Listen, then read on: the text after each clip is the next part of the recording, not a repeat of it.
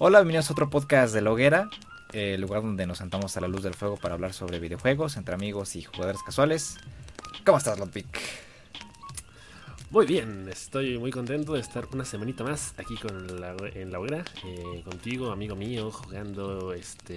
¿Qué? Sí. ¿Jugando el qué? ¿Qué estás jugando? no estoy jugando nada. Estoy jugando con la vida. Estoy jugando a los Sims otra vez, high, ¿sí, no? No, no es cierto, pero todo bien, todo, todo tranquilo, todo chido, todo muy relajado. Este, ya, ya le agarré la onda a esto de la, de la cuarentena, del confinamiento. Claro que de pronto los, la, la, la, situación sí es medio incómoda. Luego la, la, temperatura aquí en los, en el, en el hogar, ¿verdad? Se, se pone un poco incómodo. Pero pues de ahí afuera, todo bien. Eh, ya falta poquito para que se acabe todo esto. ¿Tú cómo estás? ¿Tú qué has hecho? ¿Qué has jugado? ¿Tú sí has jugado? Porque yo no he jugado mucho. Yo tampoco, fíjate, como que entré en una semana en la que no quise jugar nada más que... O sea, sí, jugué, pero no jugué tanto como antes. Como que decidí desconectarme un poco de los del, Fortnite, de, de todo. Eh, nada más empecé a jugar LOLcito ayer. Ya... ¿Qué? Ya pertenezco a esa, ese porcentaje de la población que juega LOLcito, no se baña y... Lo perdimos, lo perdimos. Y, se pierde en el limbo de, esta wea, sí. No, ya. Eh, según yo no, no, según yo no me gustaba, pero le dediqué un par de horas y ya después me fui de largo y estuve todo el día jugando al, LOLcito ayer. Madre mía, Willy. Y, pues sí, ya estoy perdido en el mundo del, del fucker y de y de las pentas y, de la jungla y de todo. Güey, no, no te tocaba, carnal. Pues ya, mira, ya ves. Fíjate que yo, o sea, yo ya llevo un rato jugando LOL. Bueno, o sea, con rato me refiero a que lo tengo descargado desde hace como tres años. Y yo lo juego, digamos, eh, por intervalos muy esporádicos, así de que juego una vez al mes. Porque según yo tenía esta como rutina de, de ir cambiando juegos ejemplo, lo, digamos, lo intercalaba con el Fortnite o con el Paladins o, con el Mario Kart. Y dije, ah, pues el LOLcito está, está chido de vez en cuando. Y es que es, es un juego entretenido, pero sí necesitas eh, mucha paciencia para entenderlo, para, para entender cómo carajo se usan a los personajes. Y, una vez que ya, digamos, ya te diste tus buenas... Eh, tus buenos tres meses para leer todo lo que tienes que leer en los menús y demás, creo que ya lo puedes empezar a disfrutar. Yo lo juego muy de vez en cuando. Eh, soy muy malo, soy malísimo, pésimo, pero creo que es un juego con, a pesar de, ya tener mucho tiempo, sigue siendo muy relevante y puede seguir dando muchas horas de diversión. Poco no. Pues sí, sí, sí. Yo, yo, yo francamente no, no, había, no había atrevido a jugar LOL por el simple hecho de que todo me parecía... Eh, me parecía que estaba repleto de cosas, o sea que eran tantas cosas que llegaba un punto en el que me dolía la cabeza de tantas cosas que se tenían que hacer o las que yo creía que se tenían que hacer. O sea, porque hay varias posiciones en el juego y hay este varios este varias cosas para potenciar a tu campeón y un buen de combinaciones y pues yo realmente no entendía nada. Eh, de hecho yo cuando, cuando llegaba a ver los streams del Mundial del LOLcito pues tampoco entendía quién le estaba pegando a quién y, ni qué demonios estaban haciendo o por qué el mapa era tan grande por qué había tantas divisiones.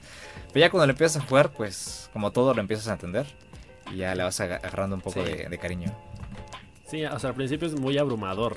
Porque, digamos, la, la, interfaz tiene tantas cosas que no, pues de plano no. Pero, eh, eh, este, efectivamente, güey, con. Digamos que todos estos torneos de League of Legends, los mundiales y, y las demás competiciones hacen que, se vuelva más interesante. Como que igual a mí me despierta mucho el morbo de las cinemáticas que luego hacen o los mismos torneos. Creo que en ese sentido está, está muy bien. Pero bueno, dejando al, al LOLcito a un lado, eh, rato nos echamos una partida tú y yo si quieres. Pero eh, vamos a comenzar con la información de esta semana porque hay bastante. Eh, hoy nos aventamos justamente un Xbox Inside. De eso vamos a hablar más adelante. Eh, pero ¿qué te parece si comenzamos con las recomendaciones del juego gratuito de la semana? Que en este caso es Boris and the Dark Survival. Que es un juego intermedio entre Bendy and the Ink Machine y Bendy and the Dark Survival. Que va a salir este año, quién sabe cuándo. Eh, ¿Tú lo jugaste? ¿cuáles son tus impresiones del juego? Este juego salió en, a principios de año, pero pues es una buena opción eh, para jugarla en, el teléfono y pues me pareció muy entretenida. Pues yo lo probé anoche, este, traté de, digamos, estar en el, en el mood apropiado para jugarlo, apagué las luces y todo, eh, porque bueno, es un survival horror que digamos sí sigue de buena forma la, la fórmula de este tipo de juegos. Eh, es, un juego que, que, sí se nota, digamos, el toque infantil. O sea, no, no, digamos, no te pone en una atmósfera tan tan este tan opresiva como los otros juegos, ¿no? Exacto, sí, porque digamos la vista del juego es cenital, casi cenital, eh, a diferencia de muchos otros juegos que digamos es en primera persona y que hace la experiencia más, más inmersiva. Entonces, obviamente los personajes aquí, digamos, tienen un diseño mucho más amigable. Eh, y en este caso, el, monstruo, el, monstruo de tinta, que es el que te persigue, pues no da mucho miedo, la verdad. o sea, digo, sí, sí te pone un, esta aura medio tensa, típica de este tipo de juegos. Pero pues no, no es para llorar de miedo como eh, el otro tipo de, juegos. Ándale, como el Outlast, sí, sí, sí. De hecho, de hecho, este juego me recuerda mucho al Five Nights at Freddy's. Eh, siento que tiene una atmósfera muy, muy similar. Eh, honestamente, yo, como lo dije en su momento, nunca he sido muy fan de, de jugar juegos de celular. Porque, digamos, no me gusta mucho la sensación de, de la pantalla táctil. Después de un rato, como que el dedo ya este, no, no, se, no se desliza con, con mucha suavidad. Eh, y de hecho, al principio noté un, bugazo que caía apenas al iniciar el juego, digamos, en, una especie como de menú. Eh, el personaje puede atravesar la mesa entera. Se puede poner a, la mitad de la mesa y es como no, no pasa nada. Pero está entretenido y está difícil porque, digo, yo nomás jugué un ratito, ¿verdad? Pero no pude terminar el primer nivel. Eh, pues, al igual que muchos otros juegos de, este género, eh, el objetivo, digamos, es ir eh, encontrando ciertas piezas dentro del mapa y en determinados momentos sale el monstruo a, cazar y tú te tienes que esconder en estas como tipo cabinas. Entonces, en, las 3-4 partidas que alcancé a jugar, obtuve 6 objetos de 7 y al final, pues no, no era muy. Bueno, me, terminaba capturando, pero yo le atribuí la, la culpa a lo mismo de que de pronto la movilidad dentro del juego no es como tan natural y como que de pronto sí puedes chocar mucho con las paredes o así. Y pues es más fácil que te atrapen así. Pero sí lo recomiendo la verdad. Eh, es, está chido o sea como juego de terror creo que funciona. Eh, y por supuesto hay que aprovechar el hecho de que es gratis. Digo eh, tengo entendido que para los usuarios de Android el, el precio es simbólico cuesta menos de un dólar que viene equivaliendo casi como a 20 pesos pero digamos es lo eh, el, intercambio mínimo con tal de que no haya publicidad ni, compras dentro de la, de la, aplicación. Entonces, sí, sí la recomiendo, la verdad. Básicamente es un juego, digamos que hay, un nivel básico donde puedes moverte con libertad y luego entras a un elevador, ¿no? Y ya es donde vas este, entrando a estos este, mundos, bueno, estos pasadizos generados, generados automáticamente y entonces, eh, digamos que la misión es encontrar las, piezas, eh, regresar por el elevador, subir y ya, ¿no? Y, creo que hay este, ciertos este, coleccionables, ¿no? Ajá, o sea, literalmente el nivel empieza en cuanto tú bajas del, elevador. Se supone que el, juego está ambientado en una especie como de estudio abandonado de personajes animados. Y eh, bueno, hace sentido precisamente porque el, enemigo es el demonio de la tinta. Entonces, eh, animación, tinta, bla, bla, bla. Y efectivamente, cuando vas eh, encontrando los, los objetos, puedes ir también juntando recompensas. Y pues lo hace, supongo, un poco más gratificante. Pero sí, sí, sí, me gustó la Y bueno, el, el lanzamiento de esta semana que de hecho salió el 5 de mayo, que estamos este, hablando, es el John Wick Hex. Es, digamos, este juego igual con una visión isométrica, pero en el, con el cual tienes que planificar bien tus movimientos, tal cual lo haría John Wick. Eh, tenemos este sistema eh, en el que tú tienes que decidir eh, dentro de un, pequeño abanico de, de opciones. Y obviamente estas decisiones van a tomarte estamina, velocidad, eh, obviamente van a afectar eh, el nivel de tu, vida. Entonces tú vas eligiendo qué acciones tomar frente a cada enemigo que aparece en el mapa y los vas derribando uno por uno y, así entre cada, cada stage. Así es, a mí, a mí me llamó la, atención el hecho de que el juego está, o sea, fue creado y diseñado en conjunto con los que hicieron la, saga de películas de John Wick. Eh, entonces, en, ese sentido, pues se entiende que el juego está muy bien adaptado eh, con el tema de, la acción y de las secuencias que normalmente veríamos en la película en un videojuego. Eh, yo quería que lo recomendáramos porque bueno, yo nunca he jugado, digo, nunca he visto ninguna película de John Wick en realidad, pero me llama la atención la, saga y, pues que me, parece bastante bueno que que los mismos productores de la película estén a cargo del juego. Yo juraba que había visto una película de John Wick en algún momento. Eh, pero en principio este juego se ubica en el arco argumental de la historia, bueno, en, las películas, antes de la primera. Eh, todavía cuando la esposa de John, Wick, de John Wick vivía, que eso no es spoiler, eso es eh, eso pasa al inicio de la primera película. Em, y pues está bien para ampliar el, el, mundo de, John Wick y aparte pues para eh, meternos en el en personaje y tratar de pensar como él, ¿no? O sea, literal las acciones que tú tomas, las elecciones que tú tomas en este juego ocurren en, en, décimos de segundo y pues es muy táctico eh, el, sistema de juego, entonces eh, pues ahí está la recomendación y lanzamiento de esta semana. Y pues como todas las últimas semanas y seguramente como lo vamos a hacer de aquí hasta el 19 de junio vamos a seguir hablando de The Last of Us. Que pues se liberó un nuevo trailer. Un, un trailer bastante emocional. Em, que está centrado básicamente en el odio. Justamente como lo había eh, mencionado Neil Druckmann hace, hace años. Y había afirmado que este juego iba a centrarse en eso. Y, como esta lucha interna de Ellie eh, para enfrentar el mismo odio. Y pues tratar de, controlar ese aspecto. Tenemos a Ellie y Joel llegando justamente a Jackson, como Ellie aprende a tocar la guitarra, eh, unas reminiscencias del primer juego. Y después tenemos esta secuencia frenética eh, de una Ellie bastante enojada, ¿verdad? Y pues el resto yo creo que ustedes ya, ya lo llegaron a ver. ¿A ti qué te pareció, Ludwig? Pues a, mí ya no me queda duda de que estamos ante un juego que efectivamente retrata todo este odio de, de Ellie y sed de venganza. Yo creo que el, el trailer efectivamente tiene este, este ritmo frenético. Que la neta no hace más que hacer que ya este, me salive demasiado la boca porque ya lo quiero jugar.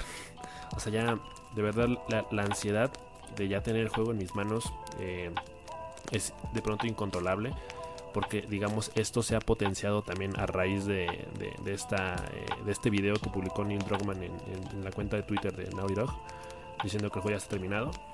Eh, también te comentaba ayer que estoy obsesionado con el, gameplay este que dice de, lo realista que va a ser el juego. Eh, de verdad no puedo dejar de, de, verlo una y otra vez. Porque, o sea, yo, a mí ya no me queda duda de que lo que están diciendo, de que este juego va a ser el juego más ambicioso de la, de la desarrolladora. En, términos no solo de narrativa, sino de, mecánicas y de jugabilidad.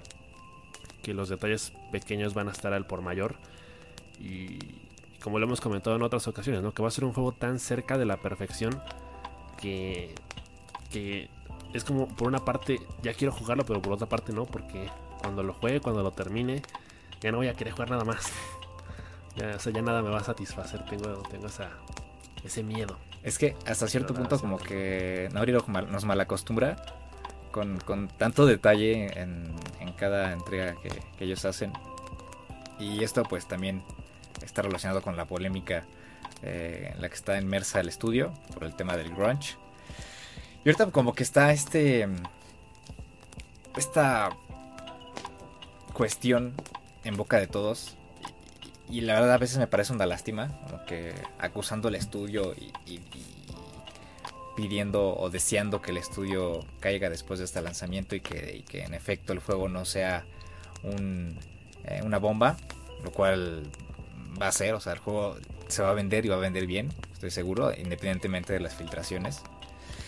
Pero aquí la culpa está en los dueños de Naughty Y, y el tema del crunch está justificado y te voy a decir por qué. A ver. Em, Jason Schreier, que es básicamente este, la Biblia a la que recurro cuando hablan del tema del crunch y de Naughty Dog, mencionó que pues tuvo estas entrevistas, como ya lo habíamos platicado en otros podcasts con eh, ex colaboradores y colaboradores del estudio. Entonces ellos mencionan que a la hora de, que ellos son contratados en Naughty Dog, se les presenta pues obviamente el contrato. Y en este contrato está explícitamente el tema de que va a haber momentos en los que se les va a exigir y se les va a exigir eh, de más, que van a tener estos momentos de crunch, porque pues el crunch llega a ser necesario en varios puntos de desarrollo del juego por diferentes cuestiones que ya platicamos, ¿no? De, de que en un juego pues no todo puede predecirse, no puedes predecir el rumbo que puede tomar el desarrollo y los problemas que pueden surgir a base de, de las decisiones que se tomen. Entonces, hasta cierto punto, la gente que trabaja ahí está bien advertida a la hora de firmar el contrato de que van a trabajar y de que va a haber momentos en los que va a haber crunch y en los que van a tener que em, pues dejarse la piel para poder entregar el, el, trabajo a tiempo. Entonces, que quede claro que esto ya está establecido, ya está estipulado esta cultura del crunch ya lleva bastante tiempo en el estudio. Y pues en ese caso la responsabilidad es de los dueños de, de no del vicepresidente, que en este caso Neil Druckmann, que ya lo están acusando de egoísta, de egocentrista. Esto por el tema del, del video que tú mencionas, de, que publicó en Instagram. Que todos sienten a Neil así como la persona que, quiere llevarse todo el crédito. Esto no es cierto. Este, él, siempre ha tratado de eh, expresar que Naughty Dog es un equipo y que todos los que trabajan ahí se merecen todo el crédito por el trabajo que están haciendo y por todo el esfuerzo que dejaron. Y pues obviamente estas filtraciones afectaron tremendamente el esfuerzo de estas personas. A la hora de manejar una historia, Naughty Dog es la persona, es el estudio más indicado para desarrollar una aventura orgánica. Y eso ya lo vimos en el primer eh, juego. Entonces pues yo tengo toda la fe en, el estudio.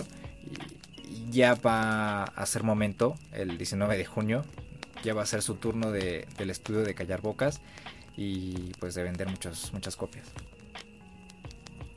Sí, o sea, el, creo que el, principal problema siempre ha sido como el apuntar tan alto y, y, ser tan, tan perfeccionistas. Quizá de pronto el hecho de que eh, Neil Druckmann parezca estar ya, estarse llevando todo el crédito yo creo que tiene más que nada con el cariño que le tiene el proyecto.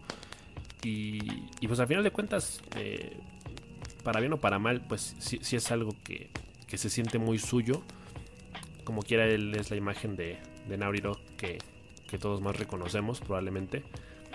Pero pues sí, evidentemente es un, es un trabajo de, de muchísimas personas. Ya lo veremos obviamente en, los créditos.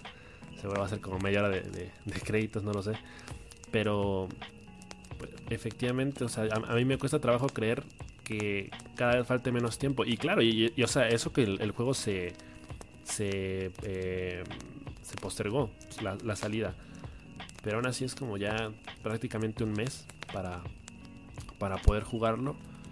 Y, y pues sí, no, e, e, esta cultura del crunch que ya hemos hablado, de, pues como bien menciona, supongo es, es básicamente sobre advertencia, no hay engaño si los trabajadores saben las condiciones en las que van a tener que trabajar, pues a la hora de, firmar el contrato o, lo que sea, pues ellos deberían estar conscientes de eso. Quizá posteriormente hay una especie como de, de arrepentimiento porque a lo mejor en un principio no tienen no pueden dimensionar completamente realmente las condiciones de, del trabajo así y, es como se había mencionado de pronto con Uncharted 4, ¿no? Que fue un juego que también en su momento fue muy ambicioso y que provocó la salida de, muchas personas tras salir el juego. Y que eso podría llegar a pasar en, The Last of Us parte 2, porque incluso a mí me, cuesta trabajo imaginarme un proyecto más ambicioso que, este después de, la salida de, este juego. Pero yo creo que sí, de pronto sí hay, muchas críticas negativas alrededor de todo esto. Pero al, ser un proyecto al, que se le tiene tanto cariño y, que se le ha puesto tanta dedicación, Yo creo que realmente se le, se le tiene que poner pocos, si no es que hasta ningún pero. Y, no queda nada más que esperarlo y, disfrutarlo. Realmente cualquier eh, otro tipo de crítica pues sobra. Obviamente no, no puedes tener contento a, a, todo el mundo. Siempre va a haber detractores que, que, no estén de acuerdo. Pero yo creo que la, la, mayoría de, de, de las conclusiones o de las opiniones respecto a esto pueden ser bastante positivas.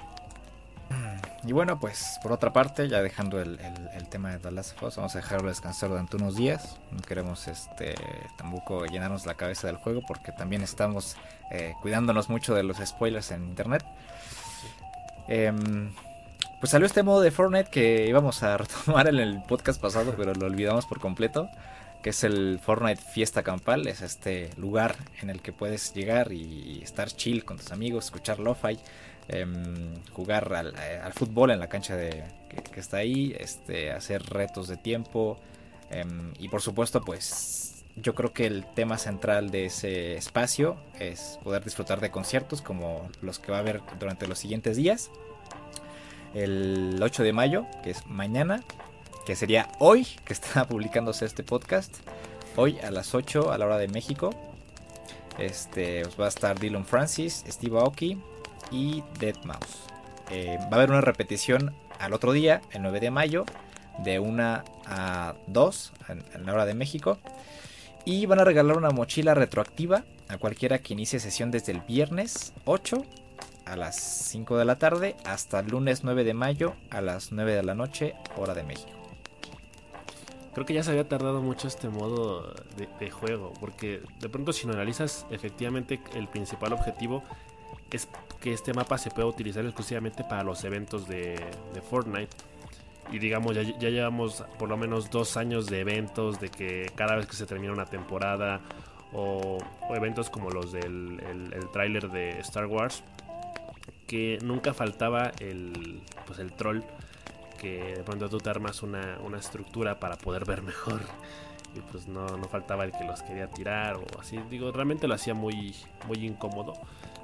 Y, creo que el objetivo principal de, de, este nuevo mapa es precisamente permitir que ahora los eventos de, Fortnite tengan su lugar exclusivo en el que la gente no pueda trolear. Y, eso está bien, digo, porque de ahí en fuera es un mapa, digamos, en el que sí te puedes meter con amigos a, divertirte un rato. No sé, se, me ocurre que, que, de pronto es el objetivo de, de Epic de decir vamos a hacer el juego un poquito más relajado porque sabemos que tenemos un, público muy hardcore que, pues a la hora de jugar las partidas normales son muy competitivos y ese es como su su intento de hacer su propio Animal Crossing en, en Fortnite que pues sí está está muy relajado pero pues creo que sí el objetivo principal es para los para los mapas digo para los eventos perdón porque yo realmente no me veo eh, jugando mucho este modo de juego, más allá de que pueda ser un poco divertido eh, efectivamente lo de los retos, eh, lo de las pruebas de tiempo o el, hecho de poder andar llenando a tus amigos de pintura o con flechas. Creo que eso le da un poquito de, más, de más, diversión. Pero pues de ahí en fuera no, no me veo jugando más en el Party Royale. Yo sinceramente encuentro un millón de otras cosas que podría estar haciendo para relajarme y dejar a un lado el Fortnite que entrando a este modo de juego. Ajá. Porque realmente no hay muchas cosas que puedas hacer. Eh, si, si, bien hay, un centro ahí comercial medio extraño con estas máquinas donde puedes agarrar armas, flechas, eh, bombas de pintura, eh, vincolines y, todo este, todo este tema, em, pues realmente no hay nada. De hecho hay edificios que están ahí y dentro de esos edificios literalmente no hay nada. Estos edificios están de relleno para, para que el, lugar parezca muchísimo más atractivo. Y pues, como tú dices, el objeto principal de ese mapa, y creo que la única función que va a tener durante los próximos meses va a ser el, tema de los eventos y más que nada el tema de los conciertos. Porque ya ha habido varios. El primero fue el de Marshmello, después fue el de el rapero, el reciente que, hubo en el mapa original. Maluma el, Maluma Baby. Y ahorita, ah, pues. Y, hoy, el, 8 de mayo, pues el, concierto de Dylan Francis, Steve Aoki y Deadmau5. Pero, pues. de otra forma, yo no veo, yo no me veo entrando a ese mapa de, esa forma tan seguida. Porque también estaba pensando, bueno, puede haber em, ciertos modos de juego en, en esos locales.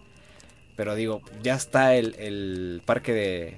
Es el, el patio de juegos, perdón donde ya hay diferentes modos de juegos y como sea pues ya está establecido todo todo, todo ese tema para, para variar la jugabilidad en Fortnite. Entonces pues yo creo que este mapa de fiesta campal va a quedar relegado a, a conciertos. Pues sí, y digo, eso al final de cuentas nos habla de, de, este modelo de negocios de Fortnite que pues sabemos que ya es a prueba de errores y que precisamente le permite mantenerse actualizado trayendo cosas que pues le interesa a la chaviza, ¿verdad? Como el Dead Mouse y el, y el Steve Aoki y, el, y todo el copyright sin, digo, el, dubstep sin copyright. Porque, pues sí, eh, digo, eh, como bien mencionaste, eh, el juego, digamos, permite una ambientación muy chida porque pues sabemos que Fortnite tiene una, una, buena animación que pues visualmente es atractiva. Eh, pero pues sí, o sea, si te ponen un montón de cosas que no les puedes hacer nada, pues igual pierde un poquito el atractivo, ¿no? uno ya está muy, eh, muy relacionado con el modo de juego de Fortnite habitual. Entonces uno de pronto quiere llegar ahí y romper cosas y pues resulta que no puedes hacer nada. Entonces, eh, para entrar a curiosear unos 5 minutos está bien, pero definitivamente no va a dar tantas horas de diversión como el modo normal de, de Fortnite lo, lo permite. Y, en efecto, o sea, si, si te quieres relajar de Fortnite, eh, porque ya estás hasta la madre de que te están matando que apenas entras a la partida después de 5 segundos, pues yo creo que el, el, Party Royale no, no, es la opción. O sea, para eso está el Minecraft, para eso está el, el Animal Crossing, o para eso está simplemente dejar de jugar, desinstalarlo.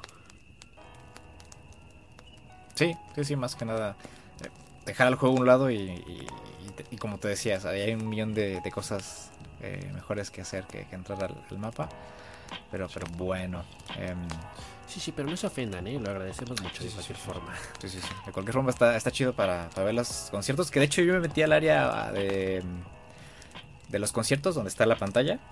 Eh, tiene un modo para que enfoques tu, tu vista y, te pone en primer plano la, la pantalla desde el lugar donde estés. Y aparte como que aísla el sonido. O sea, si tú entras con una cuatrimoto en esa área, no se va a escuchar la moto y nada más se escucha lo que esté en, pantalla. Y pues todo el tiempo están pasando este, pantallas de carga del juego y música. Entonces pues está bastante bien. Entonces ya, no queda duda de que el objetivo principal del Party Royale es, conciertos y que la gente pueda disfrutar de los eventos sin que la gente la ande molestando, en muy resumidas cuentas, ¿no? Sí, sí, básicamente. Y bueno, como les mencionamos en el podcast pasado, eh, se anunció el Summer Game Fest. Em, hoy es el Xbox. Hoy, eh, no. Hoy que grabamos el podcast fue el Xbox Inside. Ya lo vamos a retomar en unos momentos. Pero pues queda. No está de más mencionar que ya se anunció la primera tanda de eventos de este Summer Game Fest. Tenemos en mayo el Inside Xbox, que se celebró el día de hoy. Eh, el primer rayito de sol que mencionan aquí, el Sunrise One, eh, va a ser el 12 de mayo con un anuncio de un juego sorpresa. Del cual creo que ya, tengo mis sospechas. Porque en el launcher de Epic, en la tienda, ya ves que regalan juegos. No, no, no, espera, espera, espera, regalan juegos semanalmente. Y hay un juego secreto que sale justamente el 12 de mayo. Entonces. Mm, Mm, y como estamos acá con el tema de los lanzamientos y, los juegos y Steam y Epic y todo eso, pues puede, puede ser esa la opción, quién sabe, quizás no, no lo sé. Em, después en junio tenemos justamente el Steam Game Festival, que va del 9 al 14, con los lanzamientos próximos de los juegos de PC. Em, también en junio, el 11, tenemos las nuevas novedades de Cyberpunk 2077, de la mano de CD Projekt Red. Em, el mismo junio igual, el 12, eh, tenemos el EA Play a las 6, eh, hora de México, donde EA va a presentar sus próximos juegos. Oh, eh, veremos veremos la, nueva potencia del FIFA 21. El FIFA 21, ¿no? Oh, nuevas físicas. El, el Madden.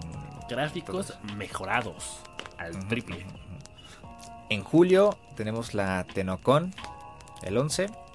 Eh, donde Digital Extremes va a dar novedades y revelar el futuro de Warframe. Y en agosto, eh, la Gamescom 2020, el Open Night Live, que ya habíamos anunciado, el 24 a la 1 hora de México para despedir el Summer Game Fest. Hasta el momento estas son este, la primera etapa anunciada. Obviamente va a haber muchísimos más eventos durante este periodo de mayo agosto, eh, que ya vamos a estar este, pues, platicando de ellos conforme vayan saliendo. Y bueno, por el momento, pues hoy tocó el, Inside Xbox, donde vimos bastantes juegos. Em, un poco eh, decepcionante hasta cierto punto. Pero yo, la verdad, me noté algunos juegos que sí llamaron mi atención. Pero tú personalmente, Ludwig, ¿cómo, cómo lo sentiste? Híjole, es que a mí la verdad sí me aburrió mucho. o sea, sí estuvo muy por debajo de mis expectativas porque, bueno, obviamente hay que recordar, hay que tener muy presente que esta presentación de juegos son los third party de, la Xbox Series X. Es decir, estos no son, digamos, el, el, plantel titular con el que Microsoft pretende arrasar en la siguiente generación de consolas. Todavía falta que tengan un evento más donde presenten los juegos First Party. En esta ocasión eh, dimos, digamos, estos juegos que al final de cuentas van a ser multiplataforma y que da igual si los compramos para una consola o para otra.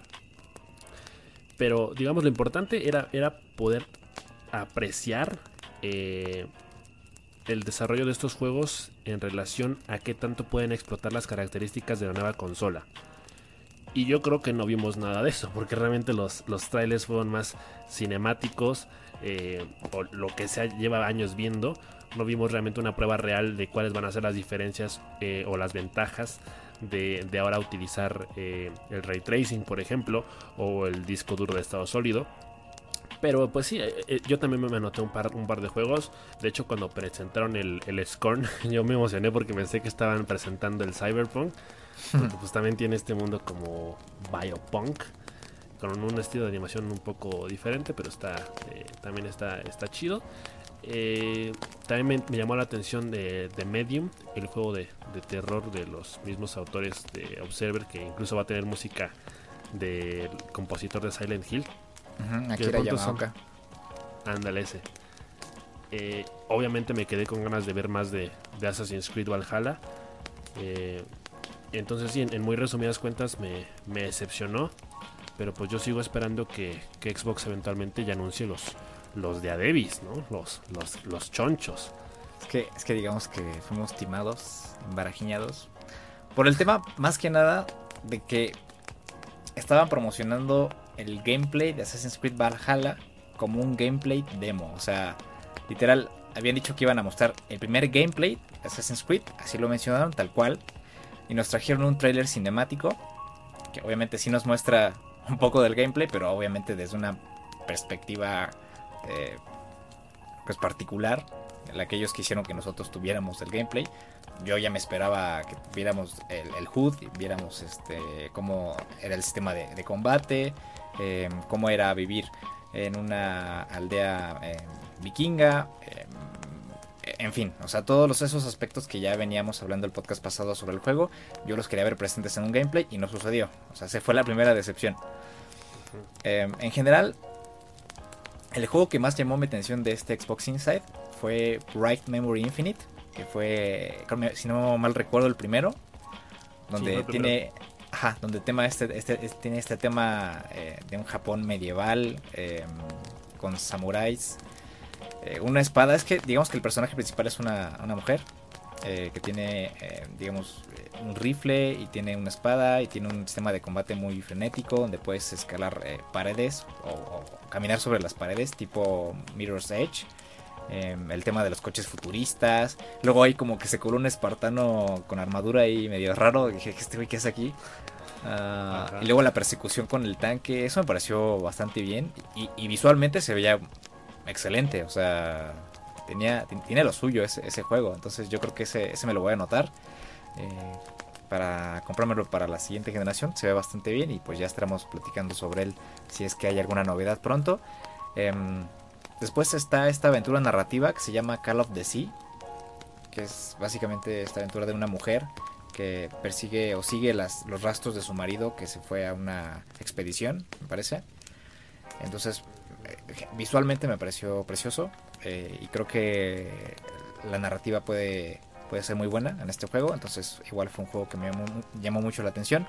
El Scorn, este juego que mencionas, el, Scorn, que tiene así como unas reminiscencias de Alien. Eh, este juego tiene muchísimos años en desarrollo. De hecho, el año pasado vi un gameplay. Em, las armas parecen tener vida propia, son como un, ente vivo con huesos y, carne y se ve bastante locochón.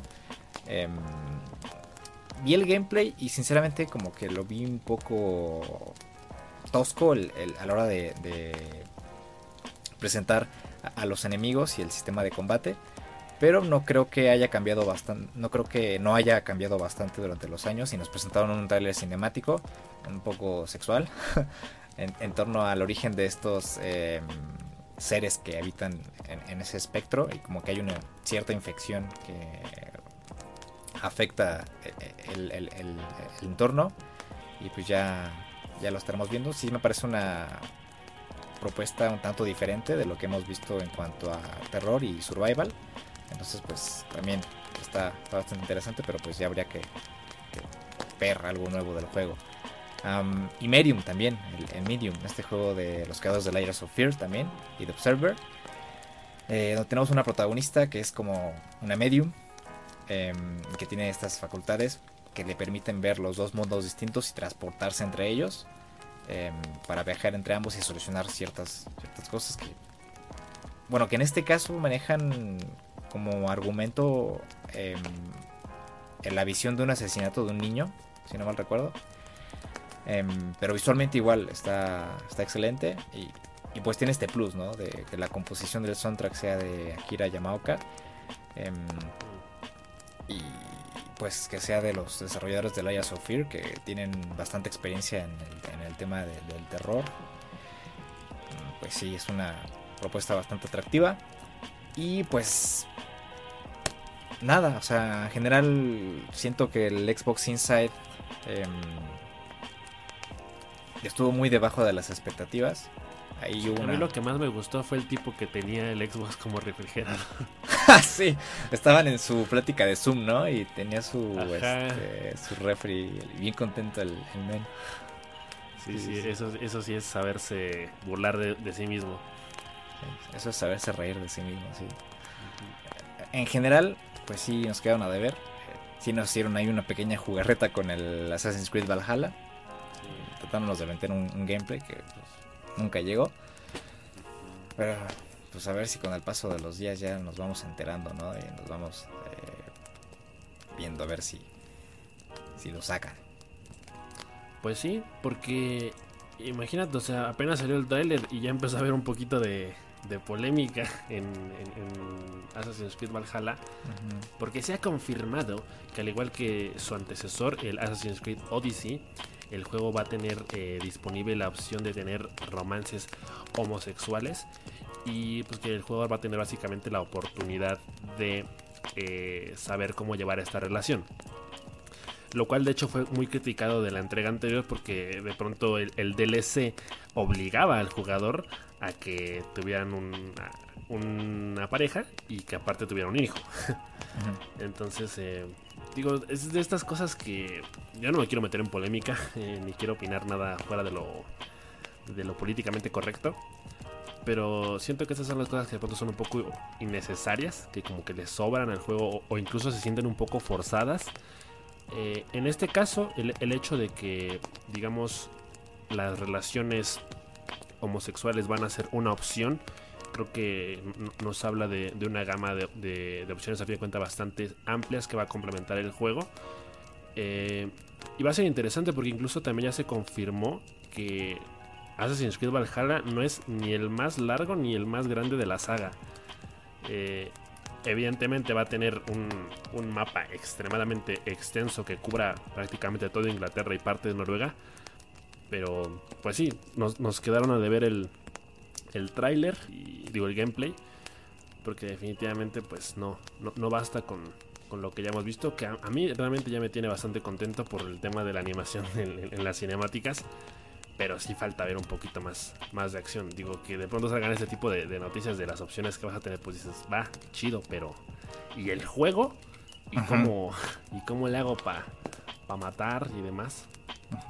Sí, claro, estas implementaciones de identidad sexual ya las veíamos igual en otros juegos, igual en una, noticia de Cyberpunk que vamos a retomar en unos momentos.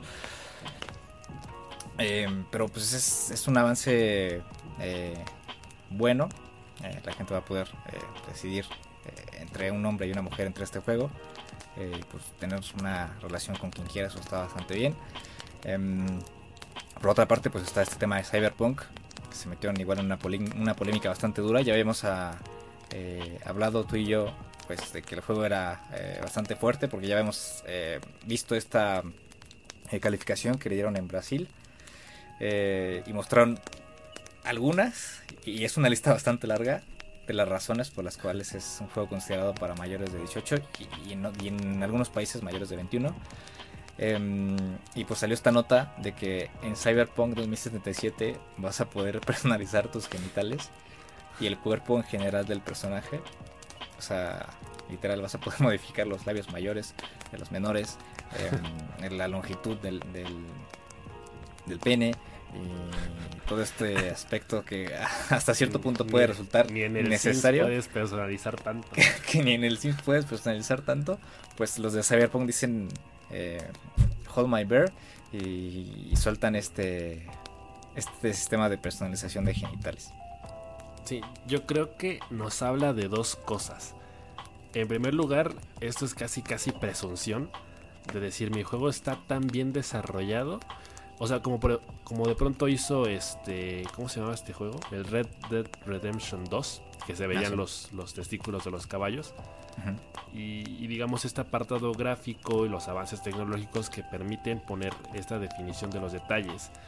En segundo lugar, eh, lo que hablábamos la semana pasada es eh, que de pronto todo este tipo de cosas nos hablaban de un juego que tiene una identidad muy bien definida eh, y que va a ser fiel a su, a su filosofía y, y, que precisamente va a recurrir a todos los recursos necesarios para contar una buena historia. Pero yo no sé qué tan de a gratis puede ser el, tema de, personalizar los, los, testículos o incluso los, senos. Eh, porque bueno, ya se ha hablado de que van a haber escenas explícitas de, sexo. No van a ser tan largas, pero pues sí se va a ver el, movimiento tal cual. Supongo, quiero imaginar que esas son las escenas en las que más se va a poder apreciar el, este tipo de características de personalización. Pero pues allá afuera, eh, digo, tampoco es por hacerme el puritano, ¿verdad? Pero no sé qué tanto le pueda aportar a la historia del juego o, al resto de las, de las mecánicas, ¿no? Al final de cuentas creo que son más, más que nada de, detalles visuales que, son interesantes, que, eh, se, prestan para los jajas, pero poco más. Sí, claro. como que quieren ir un poco más allá. Quieren ser el, el, el de la personalización física de los personajes. Eh, pero pues está, está, bien, o sea, si, ya, si ya se hizo y ya está implementado y, es algo que ellos eh, consideraron importante para, el desarrollo del juego y para la narrativa, eh, quizás no lo sea, pero si, si, está dentro de las, los planes de Cyberpunk, de, perdón, de CD Projekt Red, perfecto. Y pues ya estamos viendo la personalización de genitales en en el juego cuando salga en septiembre. Y pues ya veremos qué peso tiene en la historia. Bueno, y ahora eh, yéndonos a terreno más family friendly, a terreno de Nintendo, eh, tenemos la noticia de que, bueno, ante la cancelación de la E3, Nintendo pues no ha sabido qué hacer, no se ha podido organizar, eh, no están seguros de cómo ni cuándo van a presentar su alineación First Party. Y es por eso que han dicho, ¿sabes qué? Yo voy a hacer un ladito. No vamos a presentar ningún juego en, junio. Eh, ya habíamos hablado de, que los juegos que se podrían eh, anunciar son los relanzamientos de la saga de Super Mario Bros. por el 35 aniversario. Pero básicamente lo que ha dicho Nintendo es, bueno, vamos a buscar una fecha que sea más apropiada, también teniendo en cuenta la pandemia, para ver cuándo se pueden anunciar los juegos y cuándo pueden salir a la venta. Pero de momento eh, se van a limitar a, permitir que los desarrolladores eh, third party pues hagan los anuncios para la Nintendo Switch eh, en el momento que consideren adecuado. Básicamente les están dando luz verde para que lo hagan cuando quieran. Ya no tienen que preocuparse por que choquen las fechas con, los anuncios de, los juegos First Party. Y que por supuesto es, lo que hizo, por ejemplo, hoy Microsoft anunciando estos, estos juegos. Entonces, pues tampoco va a ser tan, tan vistoso. Creo que eh, a mí me hace mucha ilusión ya ver eh, que anuncien tal cual la, remasterización de juegos como el Mario eh, Galaxy y el Super Mario Sunshine.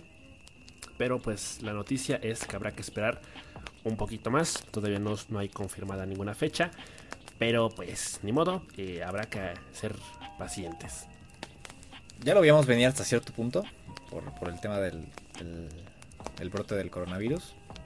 Em, y, pues yo creo que ya tenían sus planes bien eh, conformados eh, para la presentación del E3 y pues todo se fue a la basura.